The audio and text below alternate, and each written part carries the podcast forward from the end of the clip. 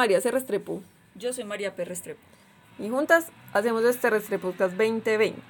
Un podcast que nació de la cuarentena. Hablamos de todo un poco y de nada también. Pero sobre todo vamos a hablar de arte, música y cultura pop. Siempre con comentarios anarquistas y feministas.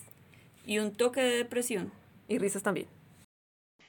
Bueno, entonces empecemos con los comentarios que tenemos del último episodio que grabamos, que fue el de la depresión y otros demonios. ¿Usted qué tiene? Yo tengo un comentario de Ana Vélez, que es nuestra patrocinadora estrella, con Eric, que nos regalaron un micrófono para ser súper profesionales. Los amamos, muchas gracias. Y Ana nos dice que le parece muy importante ese episodio que hicimos y que le gustaría que hiciéramos uno sobre la ansiedad.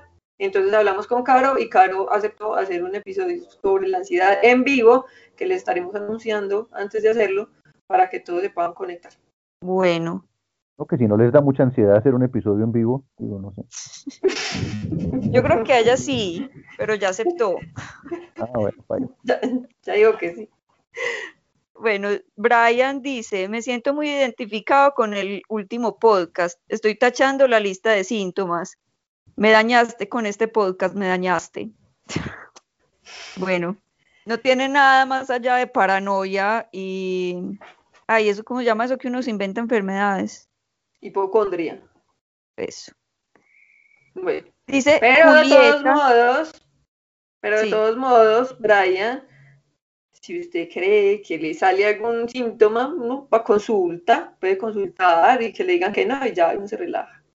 Sí, bueno, estos, yo estoy como viviendo como los, los comentarios, comentarios, pero sí nos han escrito mucho, pues pidiendo ese en vivo y pidiendo el número de, de Carolina, si alguien que está escuchando nos quiere escribir, pues como para consultarnos porque quiere hablar directamente con la psiquiatra. O tiene eh, alguna duda, Exacto, también, también estamos autorizadas para darles pues como la línea que ella tiene para consultas. Y dice Julieta, qué buen episodio, muy buena información, siempre tan necesaria, especialmente en estas épocas. Creo que muchos piensan que la depresión tiene una sola cara, pero no es así. Bueno, muchas gracias Julieta por comentarnos. Ella es muy juiciosa y siempre nos está ahí como haciendo los comentarios. Muchas gracias, Julieta. Y bueno, no olviden que la semana pasada no hubo episodio porque hicimos, eh, porque participamos en el primer seminario de literatura fantástica de la Fiesta del Libro y la Cultura de Medellín, para que los que no están ahí como, ah, pero ¿qué pasó? Para que accedan al link que tenemos en nuestra bio y vean nuestra participación en la mesa 4, porque el video es de la 3 y la 4, entonces para que no, se, no les dé ansiedad porque pasan y pasan las ponencias y nada que llegan a la nuestra. Y eso es todo. Bueno, recuerden que nos pueden escribir a restrepodcast2020.gmail.com y pueden seguirnos en Instagram en arroba restrepodcast2020. Bueno, entonces ahora sí demos inicio al podcast de esta semana, que es muy especial porque decidimos hacer un QA de la ponencia que hicimos la semana pasada, porque eh, quedaron muchísimas preguntas ahí en el tintero, mientras estábamos hablando, la gente preguntó muchas cosas y eso se nos quedó ahí, no, no tuvimos sino 20 minutos para hablar, entonces decidimos hacer esas, pues como resolver esas preguntas en este episodio, que entonces se llamará Sirenas y Fan Fatales 2.0. Fans Listo. Para tenemos este una sorpresa, episodio, Tenemos una sorpresa inusual. ya no tan eh, sorpresa. Ya no tan sorpresa porque la sorpresa se comunicó con todo el mundo en el comienzo, pero invitamos a Julián, que él estuvo acompañándonos en el episodio de mm, El genio y la locura, porque él sabe mucho de mitos y es muy buen conversador. Entonces lo invitamos a discutir con nosotras eh, sus preguntas, a resolverlas, a ver cómo qué opinamos y a qué conclusiones llegamos. A Julián ya lo conocemos, es médico, está haciendo un doctorado en filosofía, le gustan mucho los hipopótamos y tiene una gatita gorda. Hola, Juli. Entonces, hola a todos, muchas gracias de nuevo por invitarme a este podcast que me gusta tanto. Felicitaciones por la excelente conferencia que dieron en el marco pues del simposio que yo pude ver también por internet e invito a quienes no la han visto a que por favor la vean porque es excelente y ojalá podamos conversar muy chévere esta ahorita. Muchas gracias. Entonces, pues nos dieron varias preguntas que yo no anoté, eh, anoté una al pie de la letra, pues porque fue una pregunta así como súper puntual, de resto era como las personas opinando, preguntando, diciendo, ay, ¿será que este personaje es una fe fatal o no cabe en el tropo? Entonces me gustaría primero que hiciéramos como, o sea, que, que definiéramos qué es una fe fatal, o sea, que, cómo se clasifica una fe fatal, porque en el chat yo vi que mucha gente mencionaba como Circe, pero la Circe de la Odisea, que es más una bruja, o sea, como no, no está muy claro el concepto de la femme fatal, que es la sirena sin cola, pues, básicamente. Lo que pasa es que yo, yo como que lo que vi ahí en las preguntas es que las personas, casi que cualquier mujer mala entonces es una fan fatal y no, o sea, yo creo que es clave el uso de la sexualidad, ¿cierto? El uso de la sexualidad para manipular, para salirse con la suya, para, entre comillas, destruir un hombre. Muchas veces sí, literalmente es destruir un hombre, muchas veces es que ese hombre le está impidiendo a ella, pues, por ejemplo, cierta autonomía económica, ¿cierto? Como el caso de Gilda y también la del halcón maltés, no me acuerdo cómo llama. El caso es que la fan fatal no es simplemente mala y ya, no, sino que tiene eso de ser seductora, la característica de ser muy sensual y muy bella, también tiene la característica de ser manipuladora y por consiguiente mentirosa, o sea, nunca se sabe si lo que está diciendo es bueno o no. Es que es bueno o no, es, es verdad o no. Y ella no tiene magia, ¿sí? Eh, digamos que su poder proviene casi todo de, de, su inteligencia, de su capacidad de manipular al otro, ¿cierto? O sea, como el, el don de la palabra y de ser como engañosa, y su sexualidad. Entonces yo creo que eso es lo que la hace pues como fan fatal. Okay. Esa, eh, eso me parece pues como claro. Hay otras cosas también que empiezan a jugar en, la, en, la, en las historias, ¿cierto? O sea, que, que se muera al final o no sé qué, pero bueno, eso yo creo que ya es más extra, como que no es tan importante para decir esta, este si es el tropo fan fatal o arquetipo. Pues. Sí, no está como tan en la checklist pues de lo que es o lo que no es. Eso. Ok, muy bien. Entonces, me gustaría primero empezar con Juli, que pues sabe como más de los mitos y tal, que nos cuente, porque nos preguntaron, nos hablaron como sobre el castigo de la medusa, sobre Aracne, pues como esos mitos de esas mujeres antiguas, de Pandora hablaron también, de Medea, como en que, cómo pensamos que son, si son, pueden clasificar como fatales o simplemente son víctimas de las circunstancias o son monstruos por otras cosas diferentes. Listo, ¿no? Entonces, yo tendría ahí como dos cositas, tal vez más de dos, que señalar. La primera, con respecto a la seducción, hay una cosa interesante que tiene que ver con las sirenas, y es que en principio, aunque probablemente la idea de la seducción sensual esté por ahí como en, sea el subtexto de lo que hacen las sirenas, en principio las sirenas de Homero que son las primeras que de las que tenemos cuenta, las sirenas de la Odisea, y después las sirenas de Apolonio de Rodas en la Argonáutica, que es la que narra la historia de Jasón y los argonautas, que vuelven a tener parte de las sirenas, aunque se supone que cronológicamente primero ocurrió lo de Jasón y los argonautas y luego la Odisea, pero Apolonio de Rodas escribe casi 500 años después de Homero, más o menos, 400 por lo menos. Sin embargo, en esos dos en esas dos maneras iniciales de presentar las sirenas, la parte de la sensualidad, de la seducción, que sería lo que uniría a este mito con el de la fe fatal,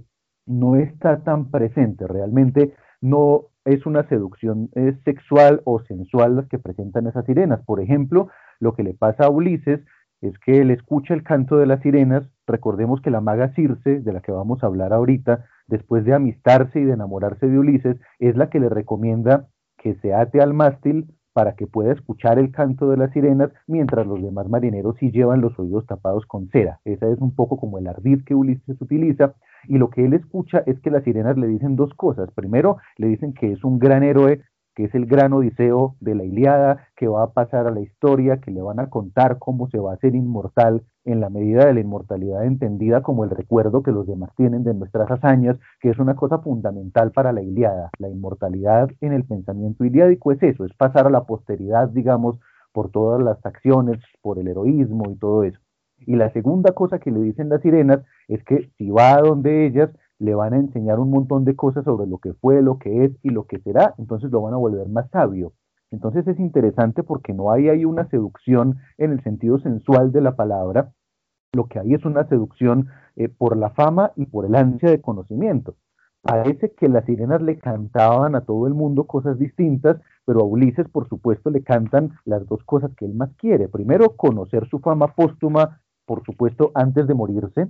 Y segundo, ser sabio, porque Ulises es amante del conocimiento. Cicerón, de hecho, después va a comentar este asunto y va a decir precisamente eso, que hay ahí como una especie de vanidad del intelectual, la persona dedicada a las pasiones intelectuales generalmente se abstrae del mundo y en ese sentido es que tratan de seducirlo a las sirenas. Eso, digamos, en un primer lugar que puede ser interesante. Ahora sí, para pasar a las preguntas concretas, sí hay varias preguntas que yo vi que tienen que ver con eso. La primera es la de Medusa, ¿cierto?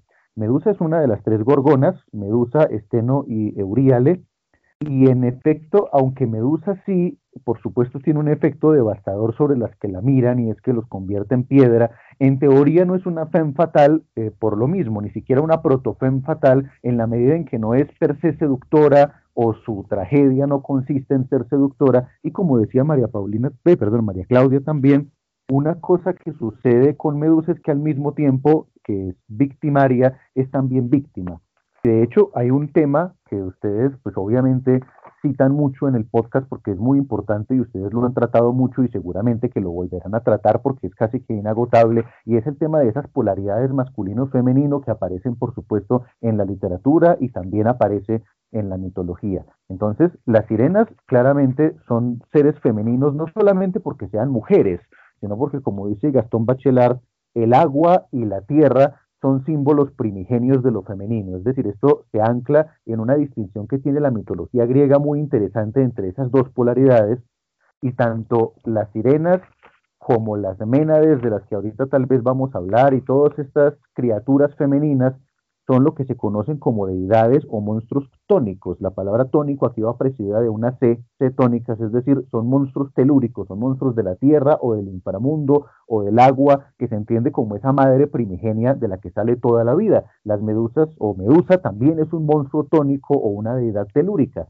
Y eso es muy interesante porque entonces parece que en el primer periodo de la religión griega, en lo que conocemos como el periodo minoico, en la sociedad cretense y en fin, ya habían una cantidad de cultos que no eran lo que conocemos como mitología griega ya completamente elaborado, y la mayoría de esos cultos rendían tributo a las deidades tónicas o a las deidades telúricas, a las deidades de la tierra, deidades muy primitivas, la mayoría de los cuales además eran de carácter femenino. Eso se ancla en una cosa que explica Robert Graves en su idea de la famosa diosa madre o la diosa blanca, había una primera religión en el que se adoraba a una diosa femenina y luego aparece una segunda religión que es digamos más elaborada que es la que conocemos como mitología griega, que de alguna manera llega a imponerse sobre esa primera, pero que no la destierra del todo, los cultos a las deidades femeninas o a las deidades tónicas, porque algunas son masculinas pero siguen representando poderes fundamentalmente femeninos asociados a la tierra, asociados al agua, eso persiste, aunque persiste en contraposición con una idea masculina de la deidad que está asociada al cielo y son los dioses del Olimpo. De hecho, la titanomaquia, que es esa gran pelea entre los titanes y los dioses, tiene que ver con lo mismo. Los titanes son deidades tónicas, deidades primitivas, telúricas, mientras que los dioses del Olimpo son deidades celestes. Ahí hay una diferencia interesante, además porque todo parece indicar que los seres humanos somos hijos para la mitología griega de los titanes, de las deidades tónicas, y por eso somos seres de la tierra o seres del agua, y de ahí provenimos, y no de las deidades celestes que se van a empezar a tener en cuenta después. Hay muchos mitos que tienen que ver con eso, con esa contraposición, y eso es muy interesante porque desde el principio entonces, como dice María Claudia, independientemente de que no haya una seducción sexual, hay allí algo que parece contraponer lo femenino y lo masculino y tiene que ver con esa antigua religión griega. Medusa tiene que ver entonces con esos monstruos tónicos muy primitivos y Ovidio ya en el siglo II de la era cristiana habla de la metamorfosis de Medusa. Ovidio escribe las metamorfosis en el siglo II de la era cristiana, donde habla de distintas transformaciones de distintos seres míticos y cuenta que Medusa fue violada por Poseidón, lo que además resalta una cosa que aparecía en su ponencia y en las preguntas, y es el carácter que podríamos llamar misántropo de la mitología griega. De hecho, los griegos tenían en muy baja estima a las mujeres en general, se consideraba que las mujeres eran cuerpos fríos, mientras que los hombres eran cuerpos calientes, y en tanto cuerpos fríos no tenían tanta participación en la vida de la polis, no podían conversar en el ágora o decidirle el destino de su ciudad como si podían los hombres, estaban marginadas, excepto en algunas celebraciones femeninas específicas, y eso vuelve y nos habla de esa contraposición masculino-femenino que viene desde los principios de la civilización griega. Entonces, en efecto, Medusa es violada por Poseidón y la viola en el templo de Atenea, del que Medusa era sacerdotisa, y entonces Atenea, muy enojada porque copuló en el templo de Atenea, la transforma y hace que su cabello pues esté lleno de serpientes. Y también es Atenea la mano de Perseo cuando Perseo la decapita. Entonces tenemos ahí un carácter dual, es en efecto una mujer que lleva a la perdición a los hombres, pero al mismo tiempo es una víctima de esa oposición masculino-femenino y es una víctima tónica de las deidades olímpicas, en este caso Zeus, perdón, Poseidón, aunque tanto Poseidón como Zeus como los otros dioses eran todos dioses concupiscentes que solían transformarse en distintos animales para violar o engañar y llevar a la cópula a mujeres, a ninfas y también a diosas. Aracne, que está relacionada con eso, tiene una historia muy similar. Aracne era una tejedora, supuestamente, que había alardeado que podía tejer más bonito que Atena o que Atenea.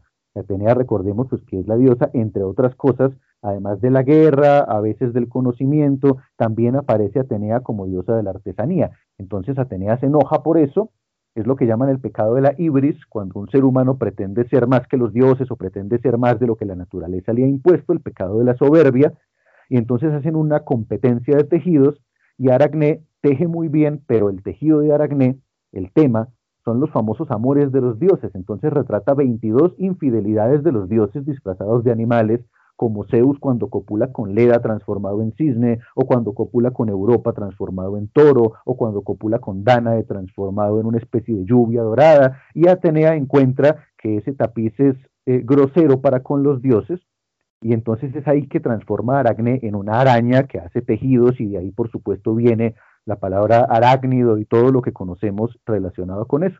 La tercera mujer que ustedes preguntan tiene que es Pandora, ¿cierto?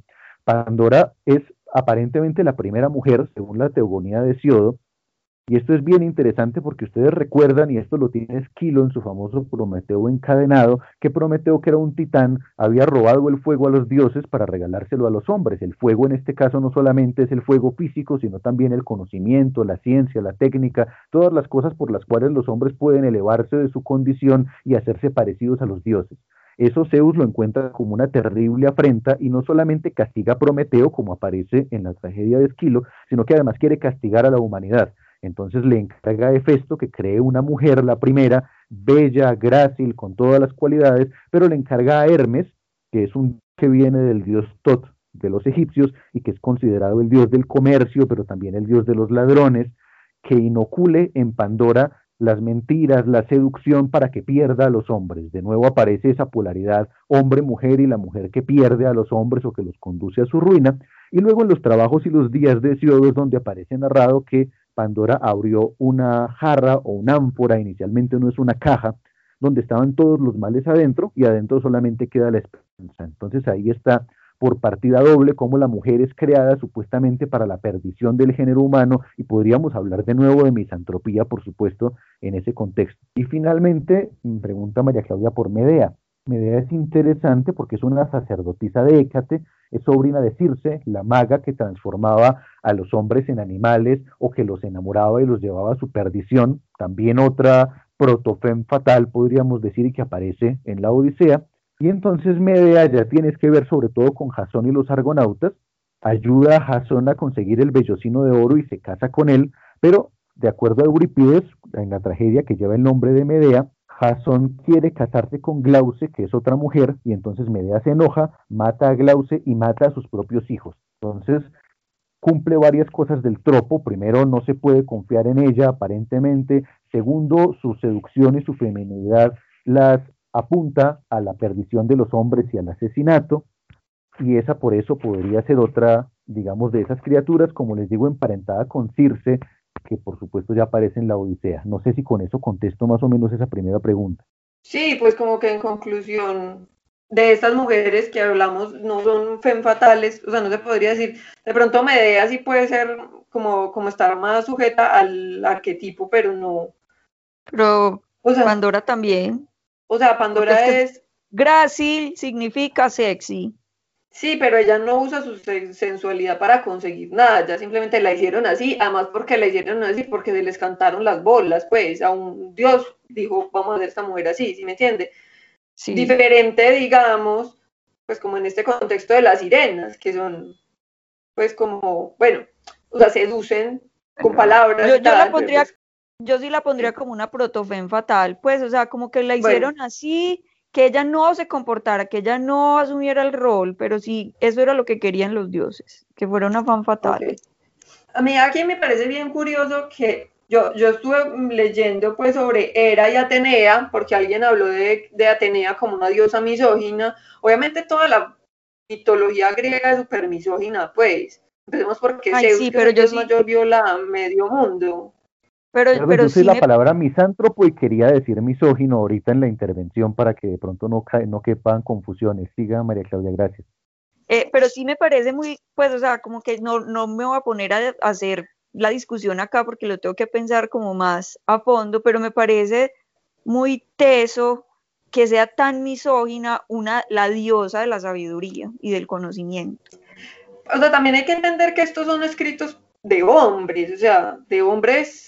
Claro, pero por eso lo digo, por eso es que me parece tan teso, porque es como, bueno, ¿qué subyace a eso?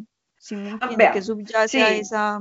Eso me parece, eso también me pareció súper tenaz, porque es como, o sea, es la diosa de la estrategia de combate, de la civilización, de la sabiduría, de las ciencias, como todas, un montón de cosas que entre comillas son propias de los hombres, ¿cierto?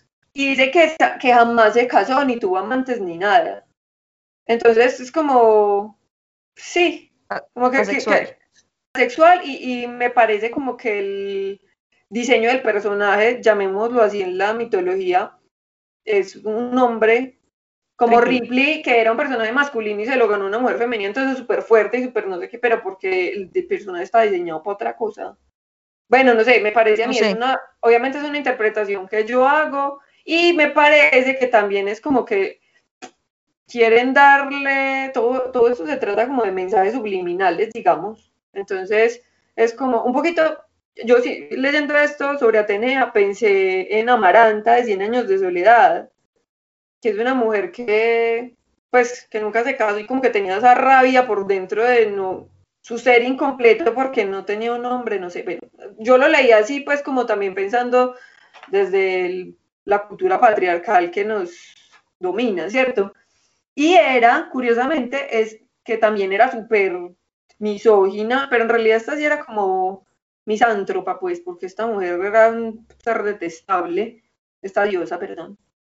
Es la diosa del matrimonio. Hágame el bendito favor. Por eso es que dicen que el matrimonio es un castigo. Pero eso no es así. Si usted siente que el matrimonio es un castigo, se separa y está solo o sola y eh, está. En el siglo, sí, pero en el siglo XX y XXI antes. Bueno, era pues como que la descripción de su temperamento es que es celosa, violenta y vengativa. Y eso es súper evidente en todos los mitos de todo el mundo. Además que Zeus es la embarrada y siempre iba y castigas a las pobres mujeres mortales o a las ninfas, pues.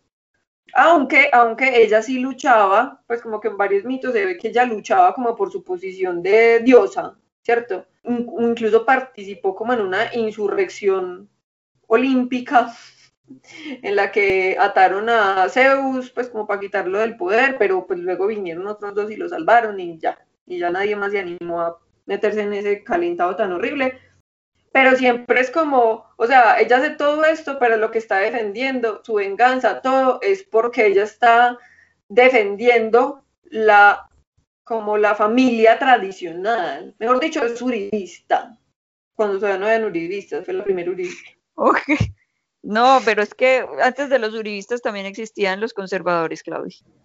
No, pero es que esta- sí, es. Era fue la primera provida, pero provida, igual que todos los provida, provida de la gente que a ella le parece. ¿Listo? No provida de la gente que necesita esta- que ya está viva y necesita cosas, sino provida de los que no han nacido. Porque ajá. Ok. Entiendo el concepto. En fin, entonces sí es como bien curioso esto, pues como de cómo ponen, o sea, cómo los dioses, los dioses también están en ese, en ese lugar de superioridad patriarcal y lo sufren Claro. pues, pero lo defienden. Bueno, en fin, Es decir, ¿qui- ¿quién no va a defender su propio privilegio? Pues es que ese es el problema. sí. En ese sentido son muy humanos. Sí, pero es que los dioses son humanos, cosa- básicamente. Sí, hay una cosa interesante, es que realmente los dioses griegos se diferencian pues de, del dios del monoteísmo, por ejemplo, y todo precisamente en eso, ¿cierto? Los griegos hacen a los dioses, se los imaginan literalmente a su imagen y semejanza, y entonces todos los dioses tienen un montón de virtudes, pero también un montón de defectos, y así como condescienden a cosas buenas, también a la envidia y al odio, y en fin, incluso, por ejemplo, Hera, ahorita que hablemos de Apolo, que creo que es interesante, tiene una parte en la historia de Apolo, y es que Apolo nace de la cópula entre Zeus, transformado en codorniz, de nuevo como metamorfoseado, y Leto, y resulta que Hera, pues obviamente se enoja tanto y le dan tantos celos que manda a la serpiente Pitón a matar a Leto, que es la mamá de Apolo y de Artemis, inclusive teniendo Apolo y Artemis inútero todavía.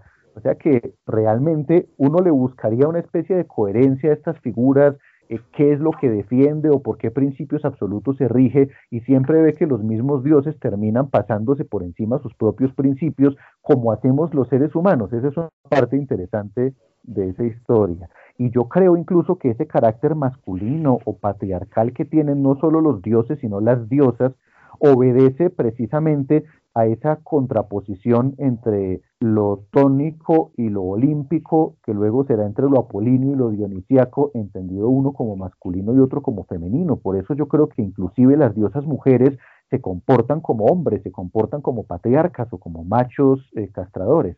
Sí, claro. Mientras que Apolo, siendo el hijo de Zeus, es el dios de la música, de la poesía, de la filosofía, de las matemáticas, de la medicina, y por eso es que Nietzsche en el nacimiento de la tragedia va a notar que hay una contraposición entre dos pulsiones o dos maneras de entender la religión o dos maneras de entender lo luminoso y en general la vida, y es una la que tiene que ver con eso, con la música, con la filosofía, con la racionalidad, y lo dionisíaco que tiene que ver con la noche, con lo orgiástico, con lo instintivo. La historia de Apolo es interesante porque vuelve y pone el acento como en esa contraposición entre lo terreno y lo celeste, entre lo olímpico y lo tónico otra vez.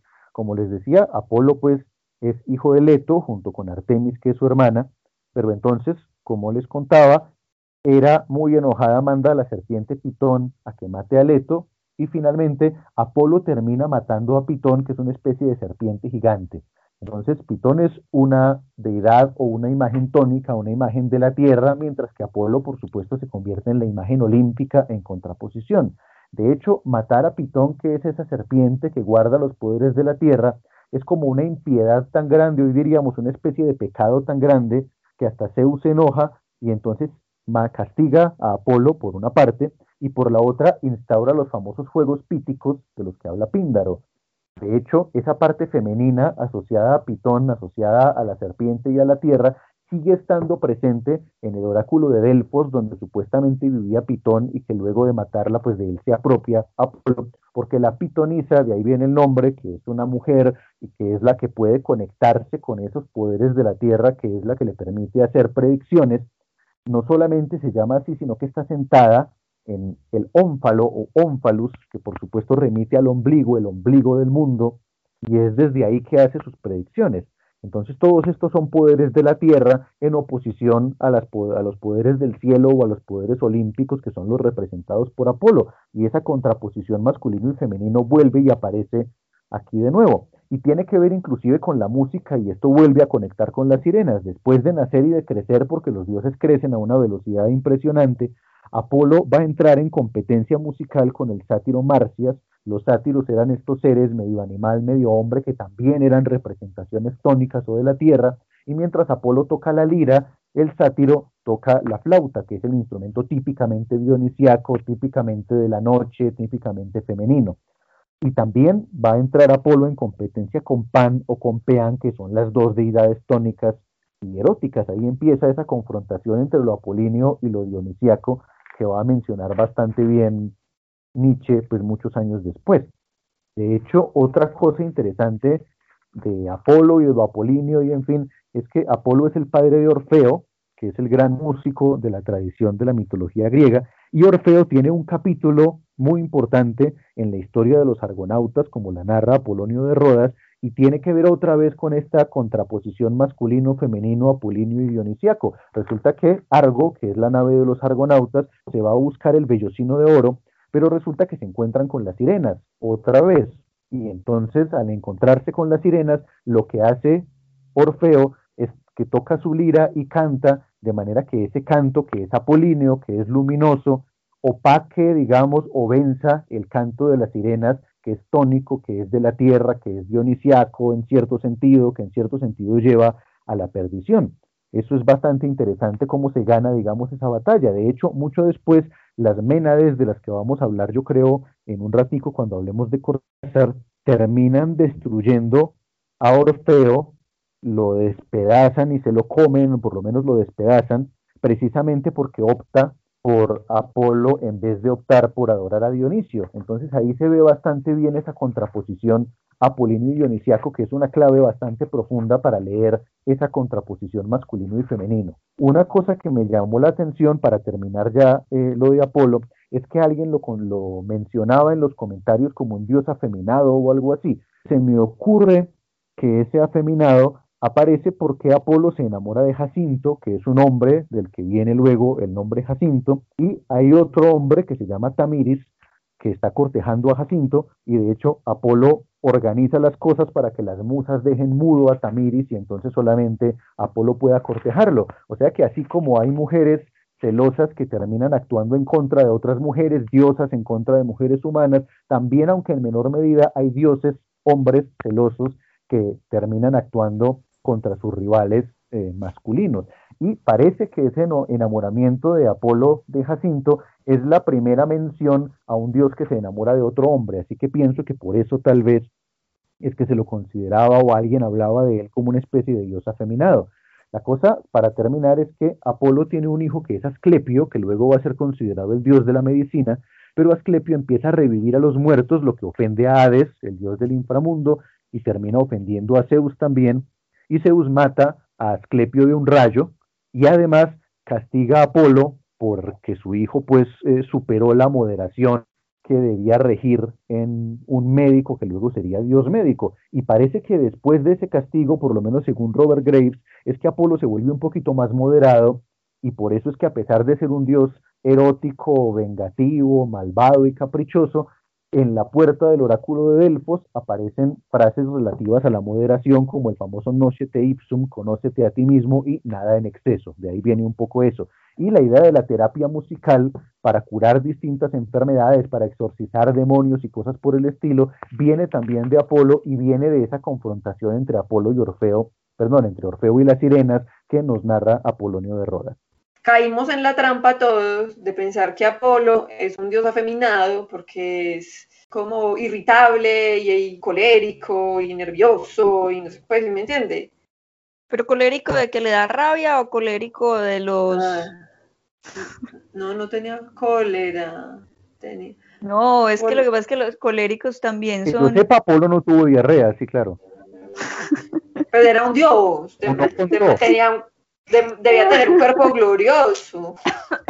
Entonces no tenía pero ni ninguno de ellos era así por lo que habíamos dicho, ¿cierto? Tenía una multitud de defectos y de hecho considerarlo afeminado, comillas, porque le gustaba a un hombre, pues es bastante anacrónico, ¿cierto? Porque la palabra afeminado en el sentido peyorativo de la palabra, porque ofende tanto a los mm. hombres a los que se le dice como a las mujeres, porque ¿por qué que me digan que soy parecido a una mujer es una ofensa? Es decir, es una palabra peyorativa y ofensiva por donde se la mire, es una palabra de cuño más reciente.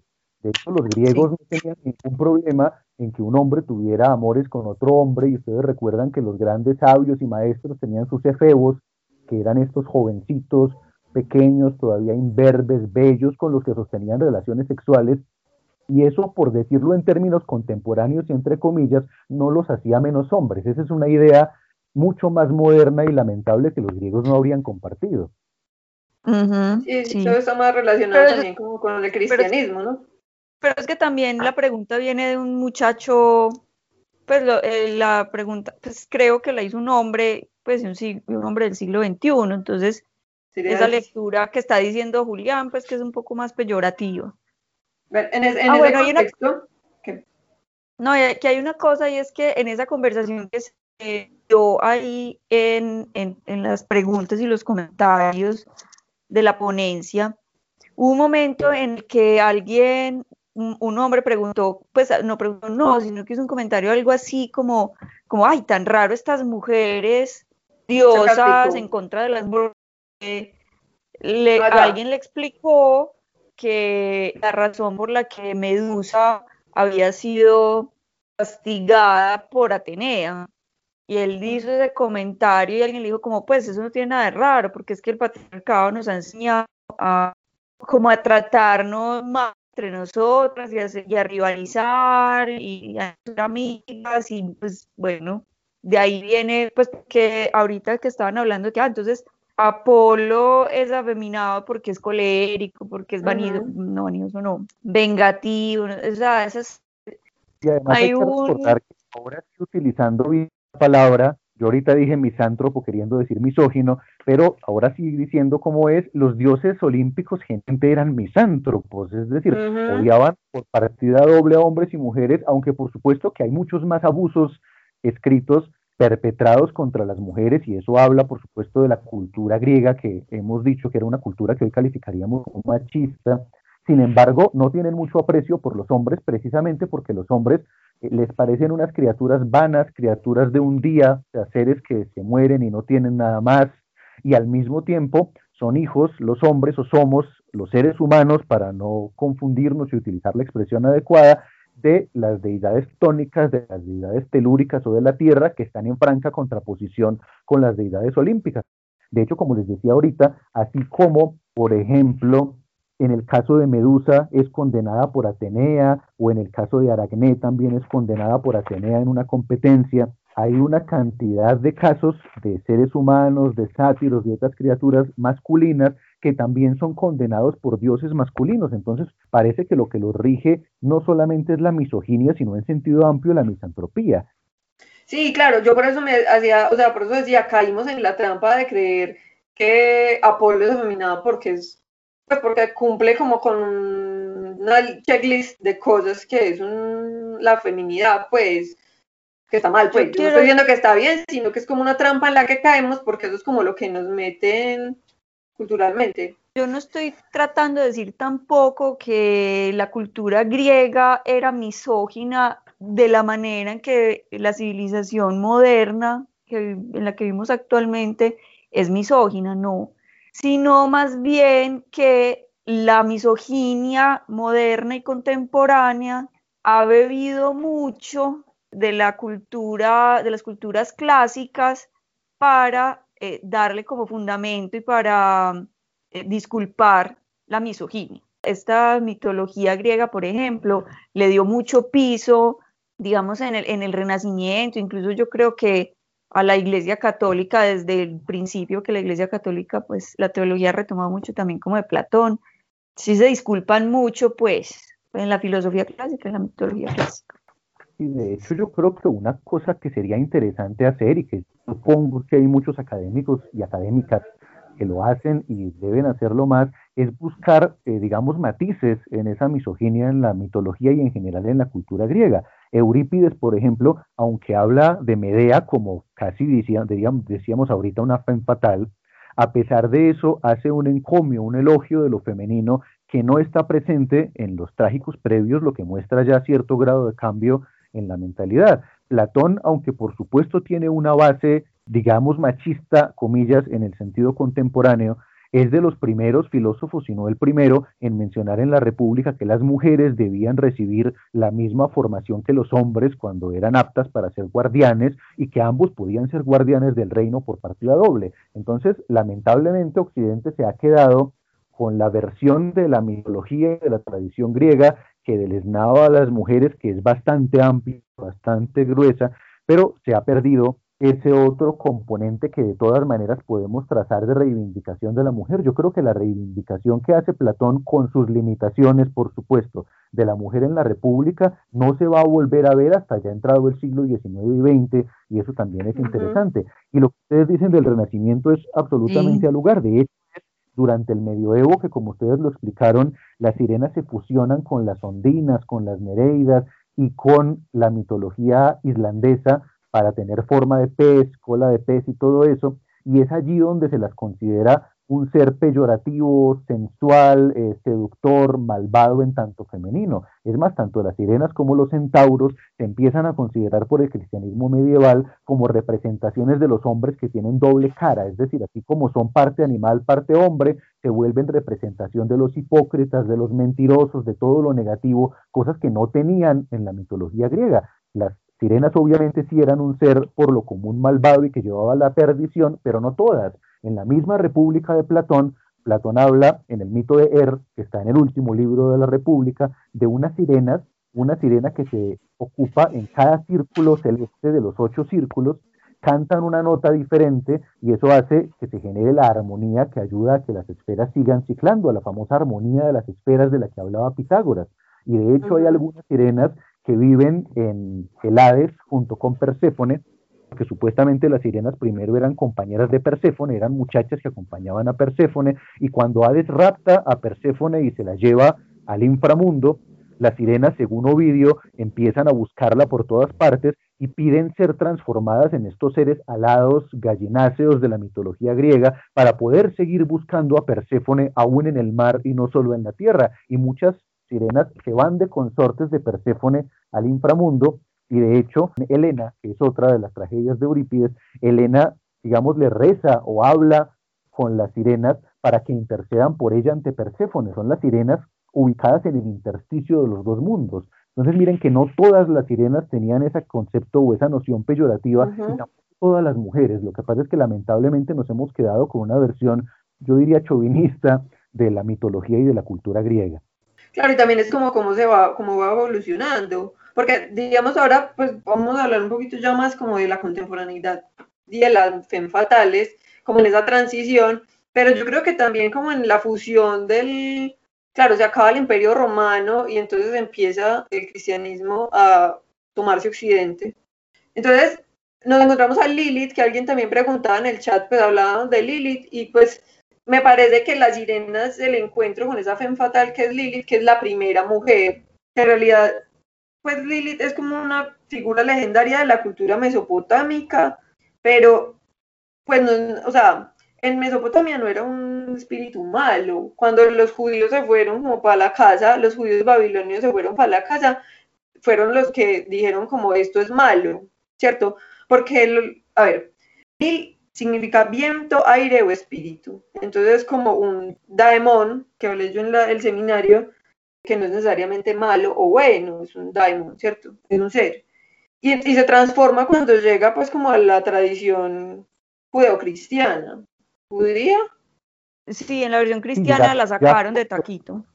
Exacto, ya cuando sale la religión cristiana que parte pues de Mesopotamia, ¿no? Ur de Caldea, la tierra de Abraham pues está en mitad de, de Mesopotamia, se demoniza a todo lo que no es Yahvé o, ¿cierto? Y en ese orden de ideas se demoniza a Lilith, pero como dice muy bien María Claudia, Lilith era una diosa de enorme importancia eh, que también tenía su cara bondadosa que aparece en el poema de Gilgamesh. Inclusive hoy, eh, ustedes sabrán mucho más que yo de esto, muchos movimientos feministas muy interesantes se autodenominan las hijas de Lilith precisamente por lo mismo, y el cristianismo no solo demoniza a Lilith, sino a todos los otros seres que no son compatibles con el monoteísmo. Fíjense que toda esta imagen de los sátiros que tenían piernas humanas, cuernos y torso de hombre, termina siendo la imagen del demonio durante la Edad Media. Sí, claro. Sí, es que hay un encuentro bien particular, como, claro, de, de tomar esa iconografía y transformarla en lo que es malo, ¿cierto? Porque además, pues como el mito de Lilith, a ver, según la Biblia, entre comillas, porque la, la Biblia es, o sea, es un documento histórico súper importante y preciso, en el, en el Génesis dice que Dios creó al hombre y a la mujer a su imagen y semejanza, y habla del hombre y la mujer. Y más adelante dice que Adán, pues que le sacó una costilla a Adán y hizo una mujer, ¿cierto?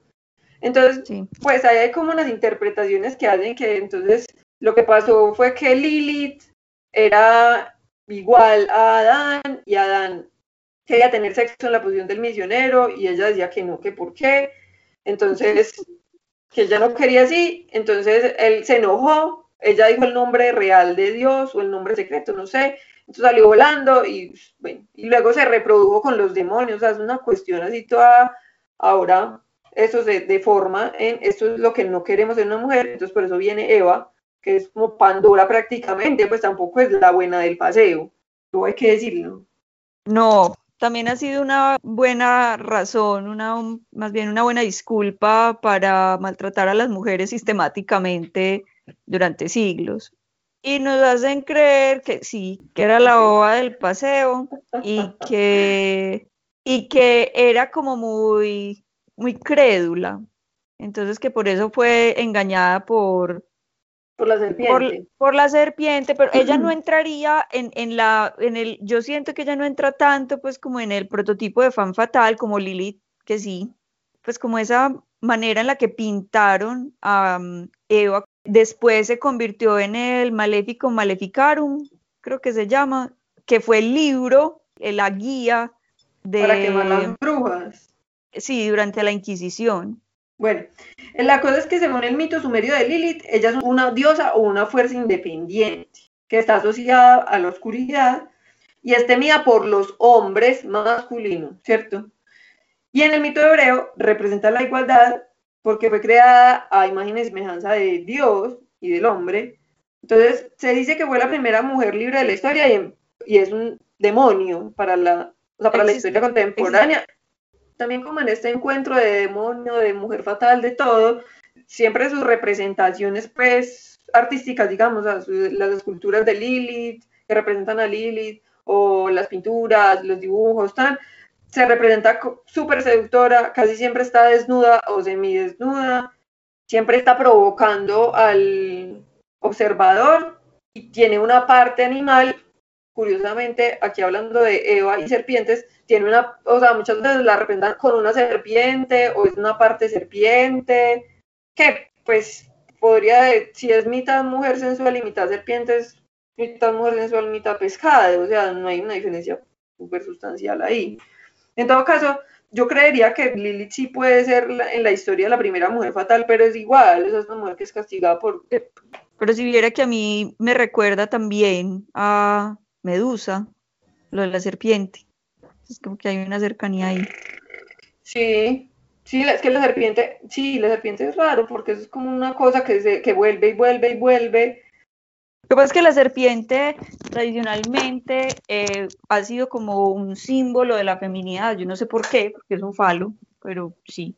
Y ahí lo que yo creería que a donde se retrotrae la cosa es lo mismo. La serpiente, pues es supremamente misteriosa, extraña, bella, pero al mismo tiempo peligrosa, lo que algunos hombres podrían atribuir al carácter femenino y además se arrastra por la tierra. Entonces es la típica imagen tónica, la típica imagen telúrica. Recordemos que la tierra, el mar, el agua primigenia, todo eso remite a lo femenino, mientras que el cielo, el sol y en fin remite a lo masculino y de ahí viene, digamos, ese enfrentamiento. De hecho, eh, la idea de la serpiente es anterior, es mesopotámica y ya aparece la serpiente como una especie de deidad terrestre poseedora de múltiples secretos. En la epopeya de Gilgamesh es la serpiente la que le roba la planta de la vida eterna a Gilgamesh que se la pretendía dar a Enkidu y es la serpiente la portadora de la vida eterna porque además de andar por la tierra eh, cambia de piel, muda de piel, entonces vive eternamente. Acordémonos también que esa idea de lo femenino tiene mucho que ver, por supuesto, con el poder de la reproducción que ha sido temido eh, por los hombres a lo largo de la historia y temor que hoy persiste, aunque no sea obviamente un temor explícito. Algunas cosas de Lilith interesantes con lo de Femme Fatal, sí, podríamos hablar de la etimología. Parece que el nombre Lilith viene de una palabra babilónica que es Lilitu, pero que al mismo tiempo viene de unas raíces sumerias que son Lalu, que significa lujuria, y Lulu, que significa desenfreno, lo que muestra pues como esa famosa lascivia frente a los hombres, y por eso es que se la representa o en forma de serpiente o como la melusina medieval que tiene cuerpo de serpiente. Ahorita yo les hablaba de otra serpiente famosa que es la serpiente pitón, que, que Apolo mata y que también representa esos poderes de la tierra y que sobreviven las pitonisas, que son esas mujeres en los oráculos que se sientan en el ombligo del mundo. Fíjense que el ombligo es algo que nos ata a la madre y por ende el ónfalus o el ombligo del mundo nos ata a esa tierra primigenia, a ese poder femenino desde el que se hacen eh, los presagios. Ustedes recuerdan el hijo de Apolo, que luego se vuelve el dios de la medicina, es representado con una serpiente y de hecho la gente que iba a los templos de Asclepio para curarse era lamido generalmente por serpientes, había múltiples serpientes. Esa idea de que la curación, a pesar de que la ejerza un dios del linaje olímpico, es una cosa que depende de la tierra, que depende de lo femenino, es una cosa bastante fuerte y bastante importante. Entonces lo que nos hablaron, pues nos hablaron como de, de las fem más como ya en la cultura pop y en la contemporaneidad.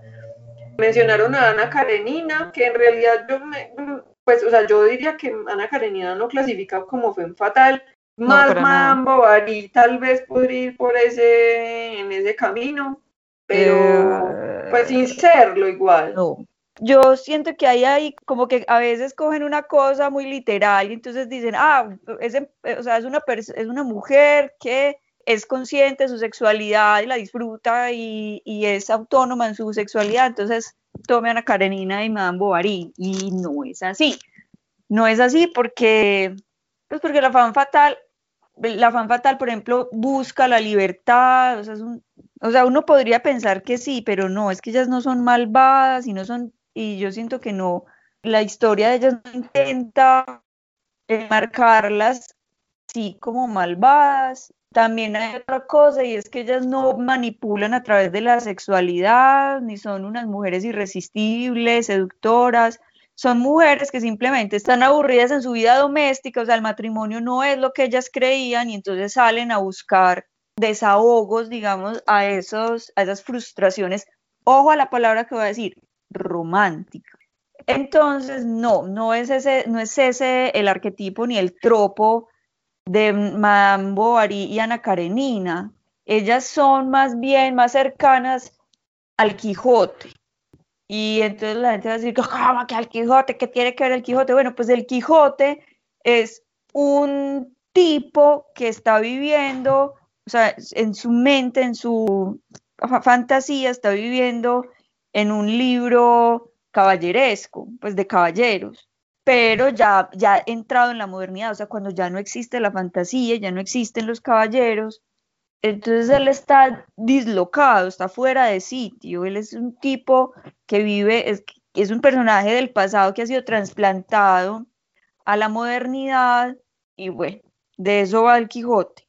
Mambo Bovary y mm, Ana Karenina, y perdón que las junte, pero es porque son muy cercanos, pues como muy cercanas las historias y el tropo en general, son mujeres que viven en el romanticismo y están en libros modernistas, o sea, viven en un mundo modernista, ojo, que no es lo mismo que moderno, estamos en la modernidad desde el siglo XV, pero el modernismo de las artes empieza a finales del siglo XIX, entonces son mujeres que vienen, o sea, han sido trasplantadas de un, de un libro romántico, de una novela romántica, a una novela dolorosamente realista, que era el tipo, pues eh, Flaubert, pues él escribía dentro del realismo, y Tolstoy escribía estas novelas, también era muy realista, o sea, que, son esas descripciones que le dan, ah, pues que le salen a uno canas y todo, leyendo cómo cortan las cebadas, como, por Dios, porque son 10 páginas de esas, de, esas descripciones. Es un libro que también es realista, aunque tenga pues ya los rusos, claro, se metieron de una vez pues como en esta literatura psicológica de la que Dostoyevsky pues fue un maestro. Sí, ese es el, ese es el asunto, o sea, son, son otro tipo, son harina de otro costal, ellas, eh, ellas no están buscando ni agencia, ni autonomía, ni, capaz, ni, libre albedrío, no, ellas están buscando amor y romance, el eh, romanticismo. hablaron también en el chat de Sarah Connor y Ripley, pues ya como de películas más modernas, pues Sarah Connor, Sarah Connor de Terminator y Ripley de esa película ah, que yo no me he visto. Sí, Sarah Connor de Terminator. Voy a, voy a hablar de Sarah Connor, que es Linda Hamilton, no ninguna otra.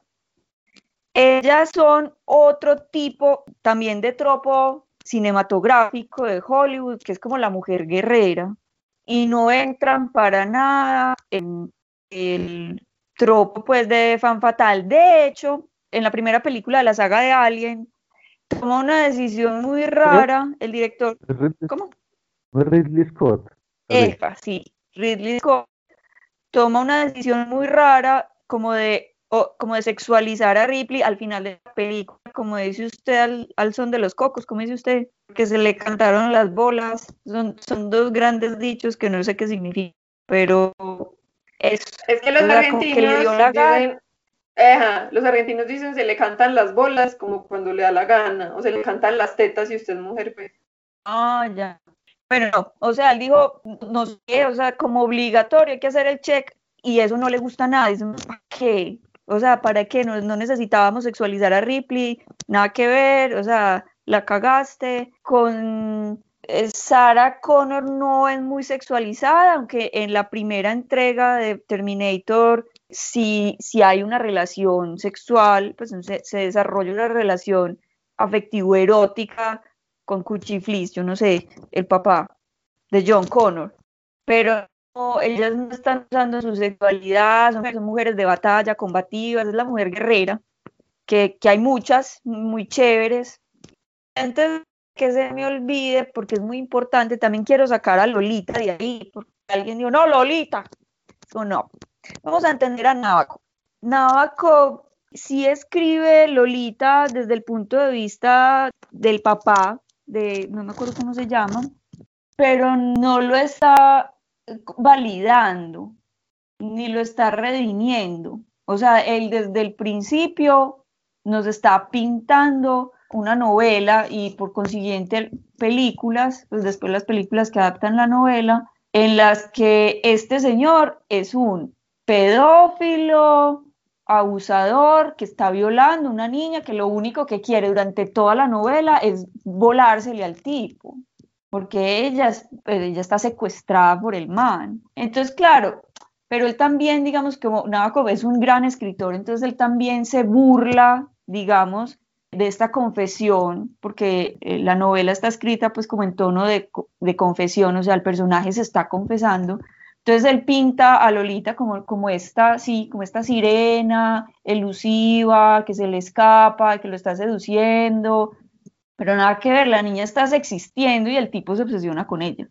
Entonces no, ella no es una fan fatal, ella, ella, es otro, otro tipo de personaje, pero... ella es víctima de las circunstancias. Eso. Ya. Y este tipo sí la está, el protagonista, pues el personaje, no el escritor, sí la pinta pues como una fatal, pero, pero hay que entender que, que, nos pues que nos están, o sea, él está como un poco juzgando a su propio personaje, como pues miren pues las cosas que dice.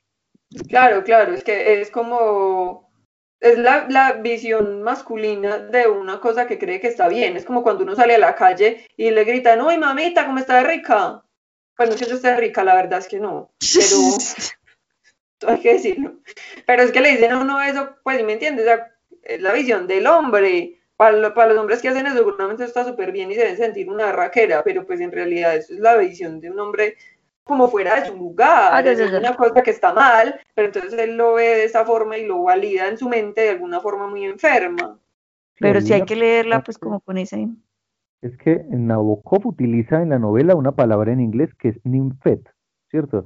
Que podría traducirse o como ninfeta o como ninfula o algo así, y por eso probablemente se ha asociado a las ninfas, estos seres acuáticos y todo, y hay quienes hablan de ninfulas como una especie de infant fatal, ¿no? Como eh, niñas que están entre los 9 y los 14 años, que tienen forma de demonio y que se revelan así a los viajeros y tal, y entonces así se ha leído un poco a veces en esa clave la novela de Nabokov, que yo estoy de acuerdo con María Paulina, que no es la clave pues para, para leerla, e incluso en clave de la ninfula eh, se ha leído Alicia en el País de las Maravillas, por ejemplo, también. Yo creo que la persona que hizo la pregunta podría tal vez haber tenido eso en mente.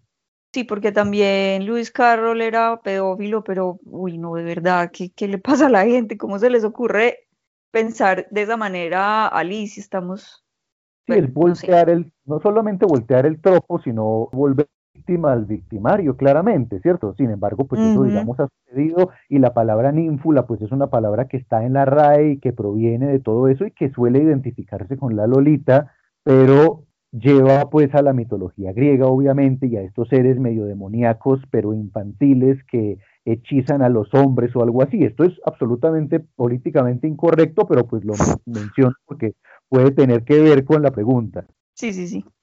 Claro, entonces yo creo que hacen esa pregunta porque yo insistía, insistía, insistía, e insisto, en que la, la fan fatal es vista como fatal porque es vista a través de la mirada masculina, un poco pues como lo que acaba de decir Julián respecto a Lolita y las ninfulas, o sea, son demoníacas y hechizan al hombre, pero realmente son hombres pedófilos con, unos impulsos y que no son capaces de refrenarse y la culpa es de la otra que no está haciendo ahí nada más sin existir y que es una niña además.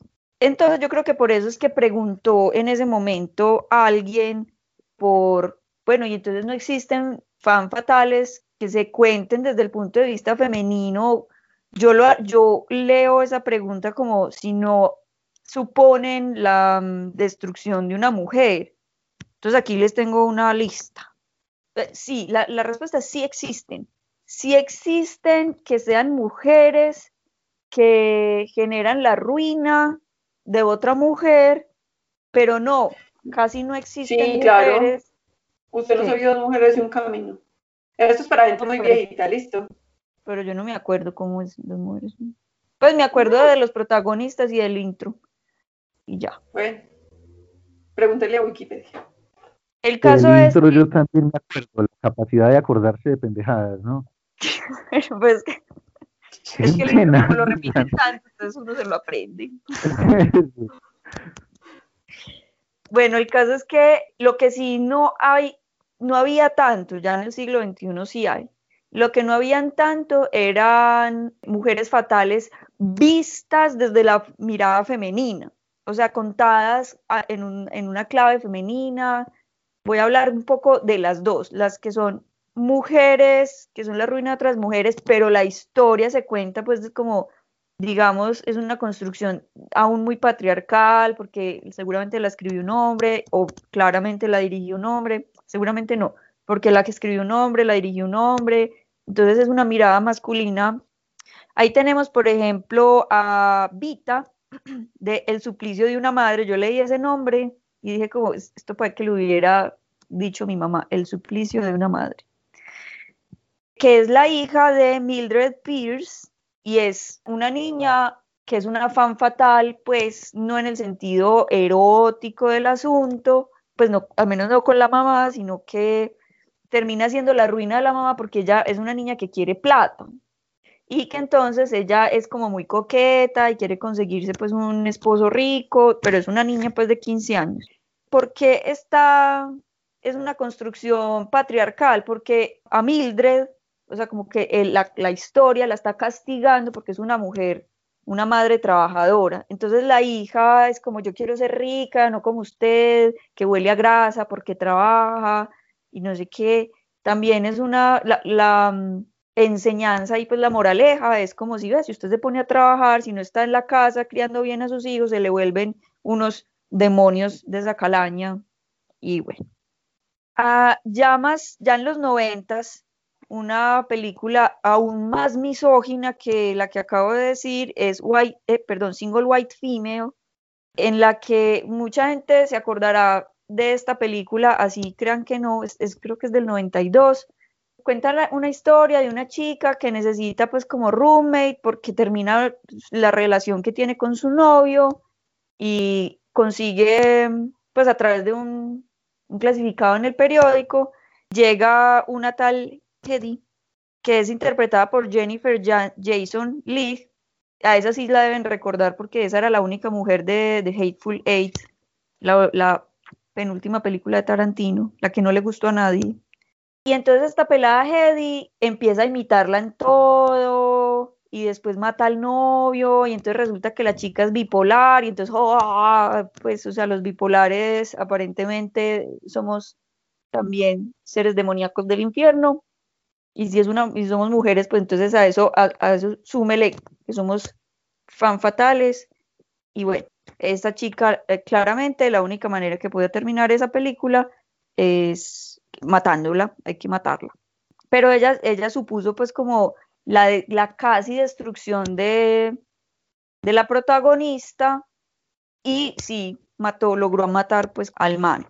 También hay un libro que se llama, fue traducido como Las amistades peligrosas de Pierre, hmm, yo no sé cómo pronunciar esto, Choderlo de Laclos, de Laclos, tiene muchísimas adaptaciones, pero entonces en ese libro hay una fan fatal, y esa sí es fan fatal con toda, que en la película del 88 eh, la interpreta Glenn Close, y en una versión como toda contemporanizada, que se llama Cruel Intentions del 99, la interpreta Sarah Michelle Gellar. ¿Sí se acuerda de esa película de pronto? Sí, claro que me acuerdo. Que es con, ¿cómo se llama? Reese Witherspoon. Yo siempre digo mal la película. Witherspoon. Witherspoon. Y la otra, pues es Buffy, ¿no? Claro. La... mata vampiros y. Eso, entonces, entonces, entonces. Buffy es una, es una mujer fatal ahí, bueno, pero, o sea, el ella terminada súper mal, o sea, no, no, no, es tenaz. Y ella todo el tiempo está buscando la destrucción de Witherspoon y Selma Blair, no, no me sé los nombres de los personajes.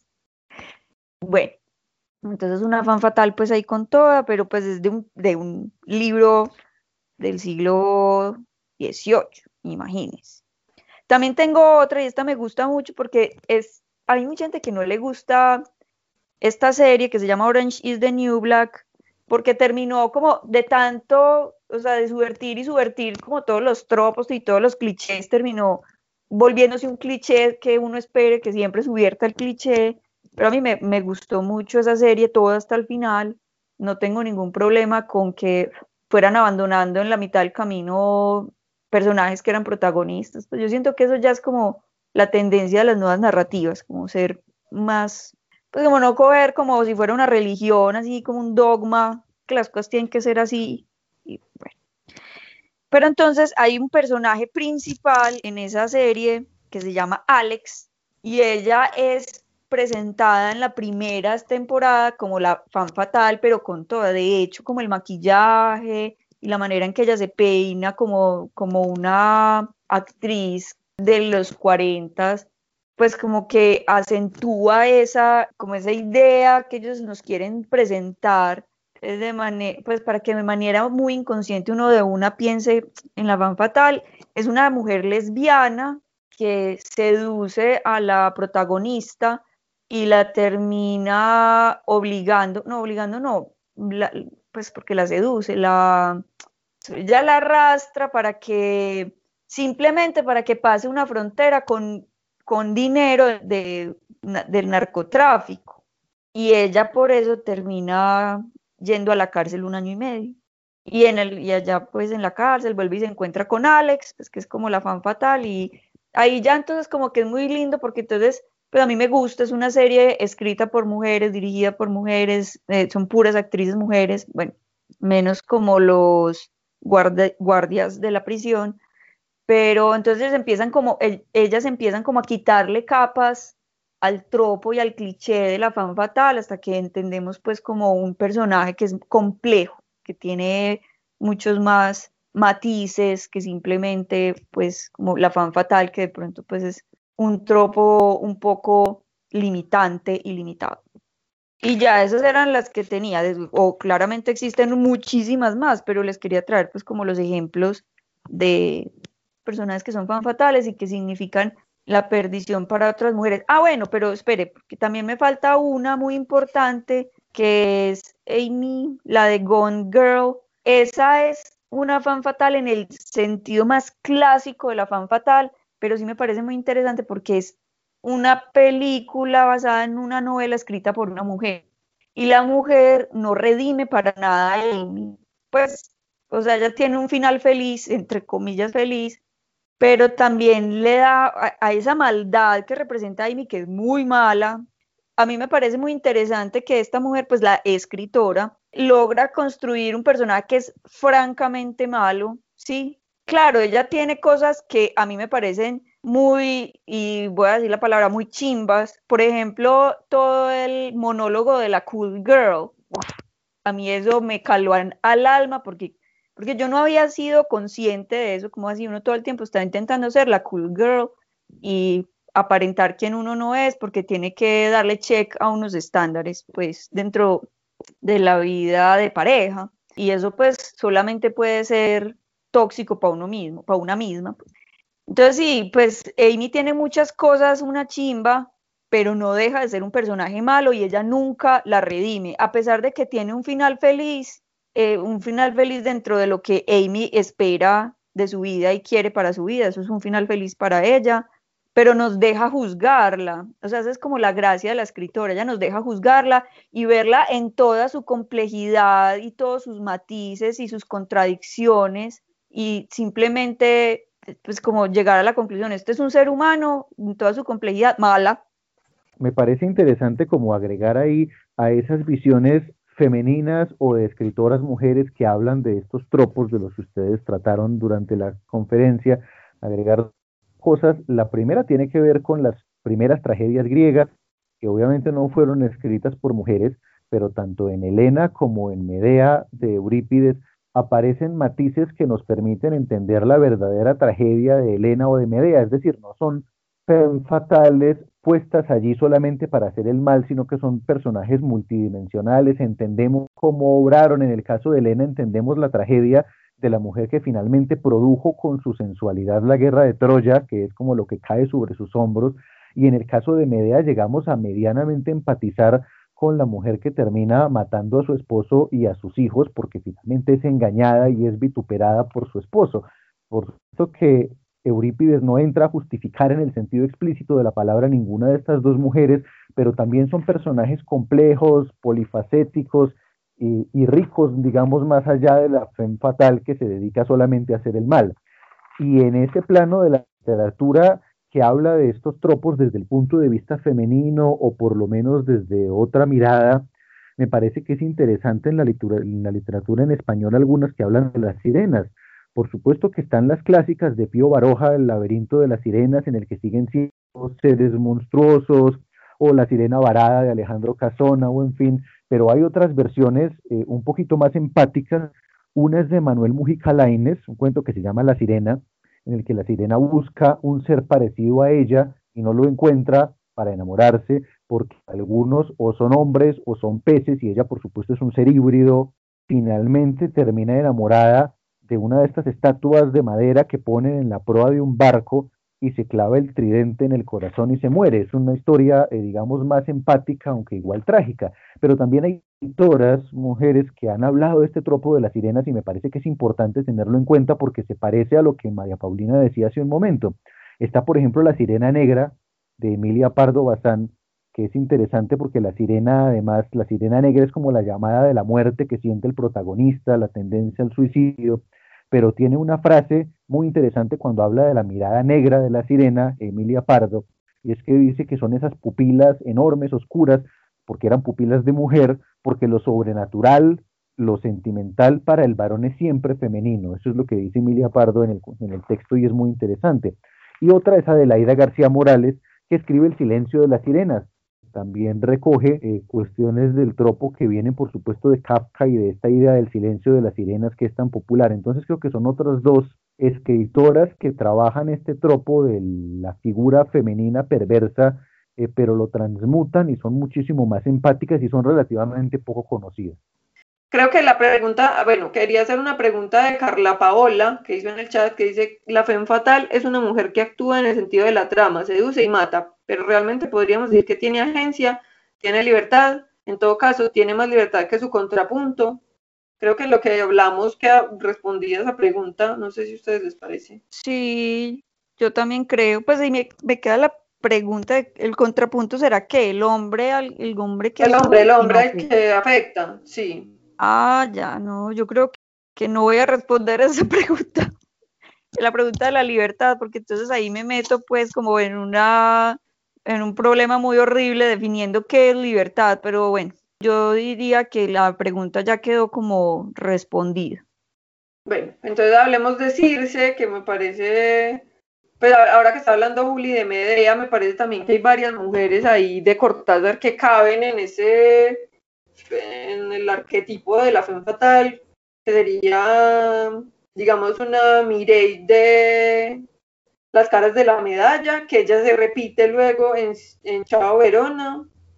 Y a mí me parece que Alina Reyes de Lejana, del cuento Lejana, también como que quiere, igual ese cuento es raro, pero también tiene como ese mismo, eh, como que cumple con algunos, con algunos puntos de la checklist. Me parece primero, si la que primero mencionan que es Circe, porque el cuento de Cortázar tiene ese nombre, que es uno de los cuentos de bestiario, curiosamente, no sé si el único o de los pocos cuentos de bestiario que no es directamente fantástico, digamos, es una especie de cuento realista, aunque metido en un ambiente pues completamente rarificado, ¿cierto?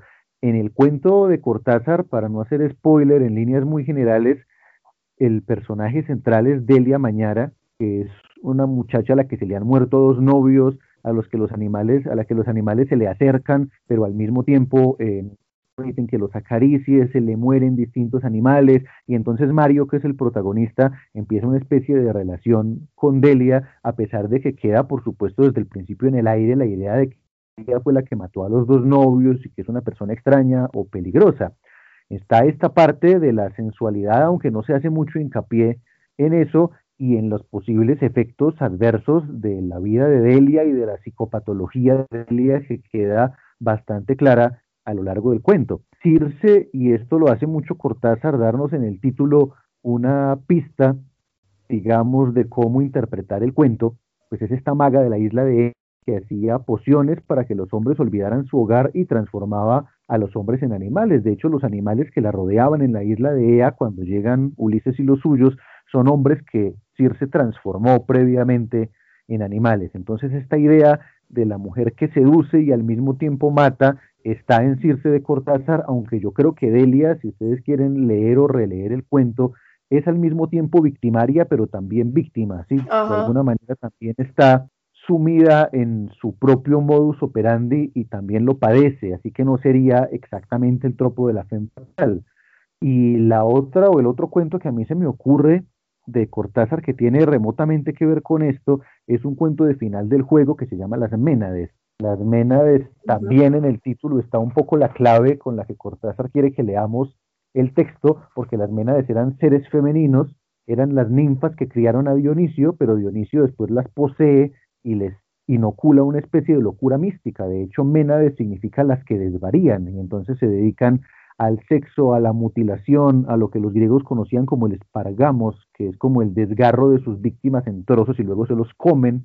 El cuento de Cortázar, para no irnos muy lejos, lo que relata es un concierto en un pueblo pequeño que tiene su orquesta, donde tocan Strauss, Mendelssohn, Beethoven, y es como el aniversario de los cuantos años de la orquesta, y empieza eh, un éxtasis, una admiración, una euforia por parte del público que es bastante exagerada, y que luego termina en una cosa sacrificial, violenta y diríamos antropofágica. Y aunque hay un personaje que es la mujer de rojo, que parecería ser esta femme fatal o por lo menos esta persona que está en busca de culminar ese rito dionisiaco y devorarse a los músicos y al director de orquesta, parece que toda la audiencia funciona como lo femenino en ese rito orgiástico propiciado por la música. De hecho, dice Cortázar que hay un jadeo de amor entre el cuerpo masculino de la orquesta y la enorme hembra de la sala entregada. Entonces vuelve y aparece esa dualidad masculino-femenino. No es exactamente la idea del tropo de la fe fatal, como tampoco lo es Circe, pero remite a la mitología griega y a estas mujeres destructoras, y creo que es un cuento interesante también. Bueno, muchas gracias, Juli, por, por aceptar nuestra invitación así súper fuera de, de lo normal. Y Flash. Pero siempre un invitado y Flash, pero siempre un invitado muy querido, apreciado. Siempre es mucho de conversar con usted, a pesar de que haga los chistes por el chat. Muchas gracias a ustedes por la invitación y felicitaciones por la conferencia otra vez. Muchas gracias. Muchas gracias, Juli. Bueno, recuerden que si tienen algún comentario, preguntas, nos pueden escribir a restrepodcast2020.gmail.com y síganos, que las historias yo les pongo mucho cariño en Instagram, arroba restrepodcast2020. Bueno, muchas gracias. Nos vemos la próxima semana. Eh, gracias, por, gracias por ver y por ver nuestra conferencia. Fue muy divertido y muy chévere, aunque muy poquito el tiempo y nosotros hablamos mucho. Sí, pero estuvo bien. Bueno, hasta la próxima. Bueno, chao, chao, Juli, gracias. Chao. Bueno, muchas gracias otra vez por invitarme. Estuvo muy chévere. Ojalá quede chévere la edición y todo al final. Seguro que sí. Yo espero que sí. Bueno, chao.